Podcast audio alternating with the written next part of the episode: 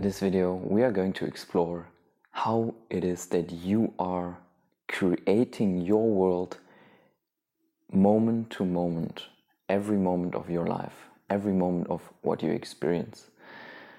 And this is a really juicy topic.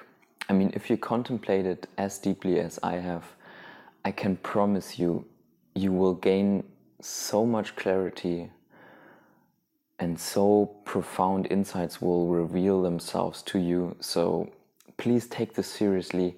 Don't just uh, watch the first few minutes and then go after your mind and make yourself believe that you can get another hit of dopamine from watching any short video on YouTube, one minute quick insight. No, please really contemplate this deeply and follow me here because it is, I can promise you, a really profound, deep topic and um, can really set a new direction onto your whole life, how you develop through personal development, spiritual consciousness development. So, this is uh, something I want to make clear. It's really, really um, a fascinating topic. And to start with, this self inquiry, we have to make clear what is really our world. What do I mean by creating your own world? I want you to focus here on what is really important to you in your life. What is your world about? It is very likely, if you're not a scientist, a physicist, it is not about atoms, quarks, string theory. It is not even about stars or galaxies, and probably not even about a planet surrounding a star, moon circling around. So, none of that, what we usually perceive as, is the structure of our universe, of this world. Really, if we are honest, that's not our world. That's not what is important to us day to day. That is not what makes up our experience. And so, by your world, I give you an example of my own life. What is my world? I would say, currently at this phase in my life, 80% of my world, or maybe a little bit less, or somewhere around there, is about consciousness, spirituality, philosophy, learning, experiencing, exploring my consciousness. That's what really, if I observe my experience day to day, that's what my thoughts revolve around. That's what they are concerned with. Meditation, self inquiry, contemplation, all these practices, that's my world. Moment to moment, my experience revolves around this conceptual idea of exploring consciousness, knowledge of philosophies.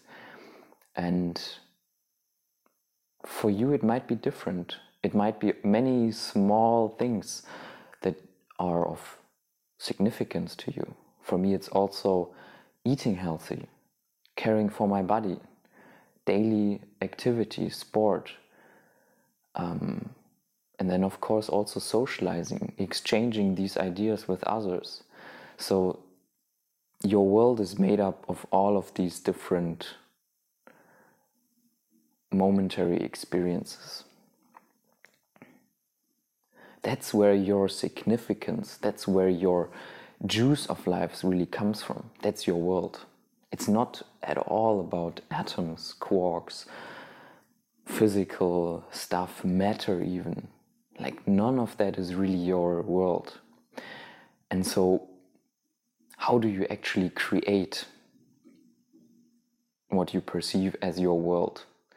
And that is such an interesting question. You are actually creating your world through the idea that there is something separate from you, which you are then going out into the world to fill that need.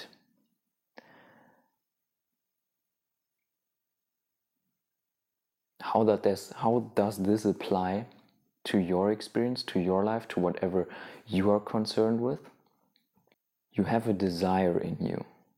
The desire for me, for example, is to know, to understand, to grasp, to have insights, to um, yeah, explore what is the possibility range of consciousness. And through that desire, I create that world for me. For other people, that doesn't even exist. Like it really doesn't exist. I talk to people and 80% or 70 or 60, whatever number of you you could say is my world, it doesn't exist for them.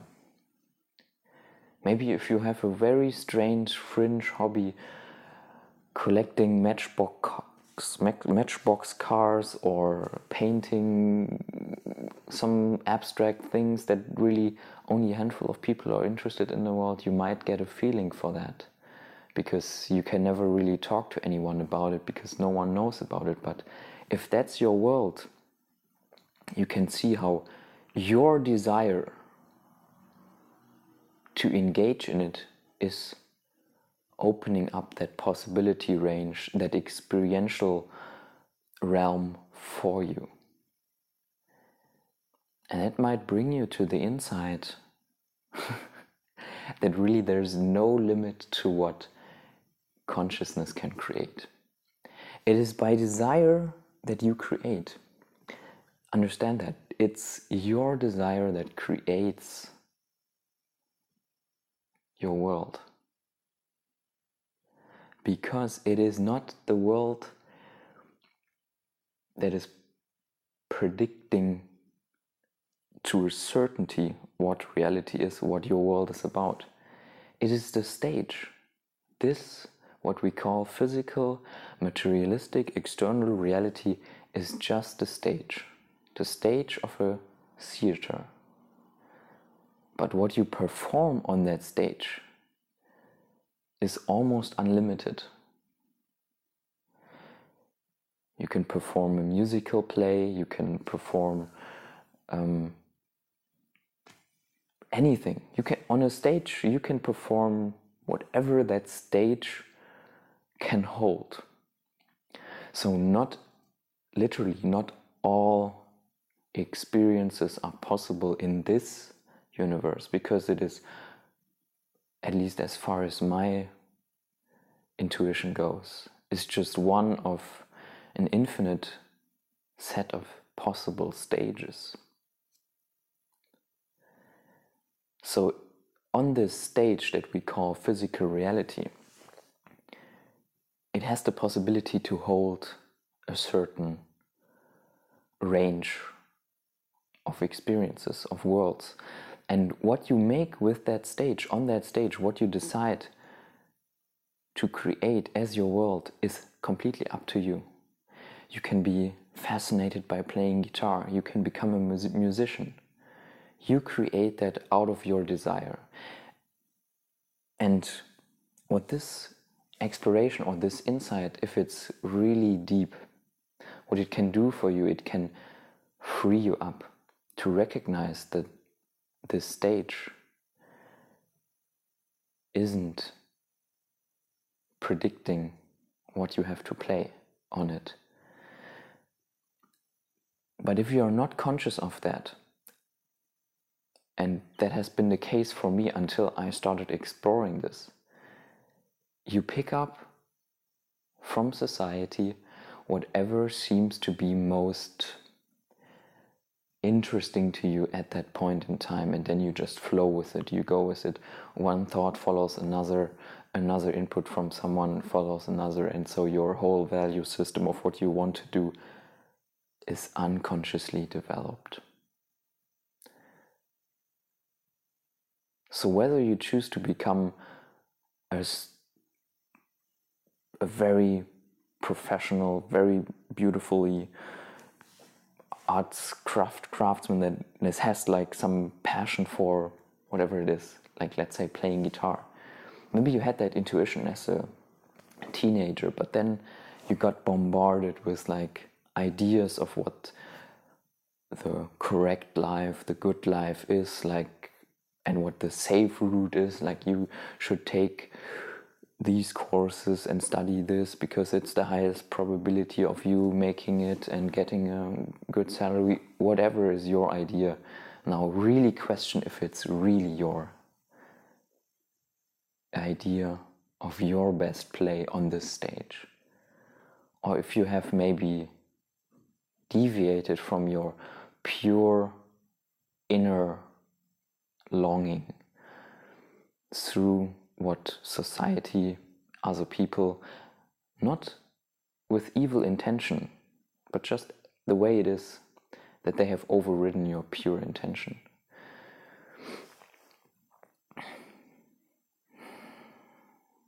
This is, I find this insight, for me, it has been life changing because before I perceived this whole world to be really solid. But when you first, and that goes back to the beginning, analyze your life and really feel into it, and you not only hear what I'm saying, but you grasp it for yourself that your world really isn't made up of this solid concrete stuff that we call matter, but that your world is actually created by your desire. And that really what has the emotional impact on your life, and that's what you care about. If you realize that that is probably something far different from the stage itself. Maybe it's a sport. Maybe you work in a job, but every day you work there, basically every free thought revolves around your hobby or about around your family, about around your kids or whatever it is for you. Then recognize that you that that that is what counts in your life that that is your whole world that you have created out of desire and as a special addition to this how does this relate to your if you're really like right now set on the goal to wake up to get what your true self as no self is? See and that's that's where it gets where this whole concept gets really juicy as it relates to spirituality. See that you create through desire your own separation from that which you call enlightenment.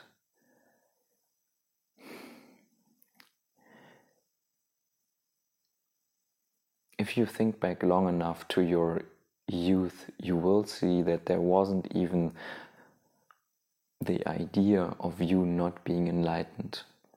I mean, you didn't know anything to begin with, but your whole idea that there is like a journey that you have to take, that you are going on, that is separating you from your own wholeness, is self-created through the, through desire.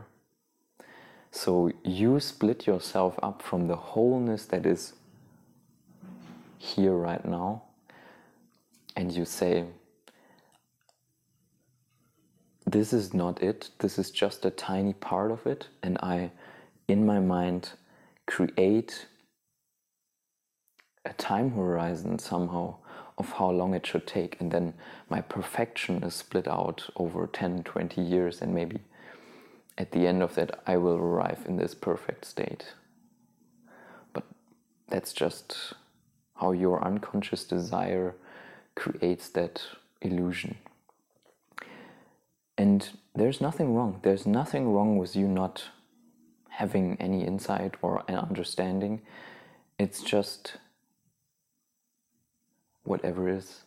Whatever is, is perfect. There is nothing wrong with not understanding, and you can still accept what is and desire to know more, to understand better, to create better maps of what this is, they are actually not at all opposed. And that is what I really deeply grasped in my last awakening.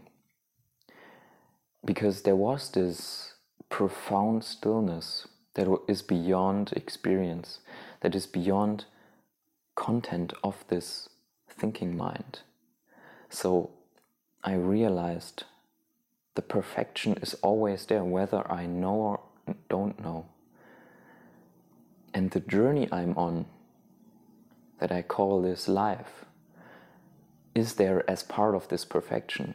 I can make up whatever conceptual idea of my life I want, live through that, desire to know more, whatever relation on this stage are possible, how to best explain how things behave on this stage.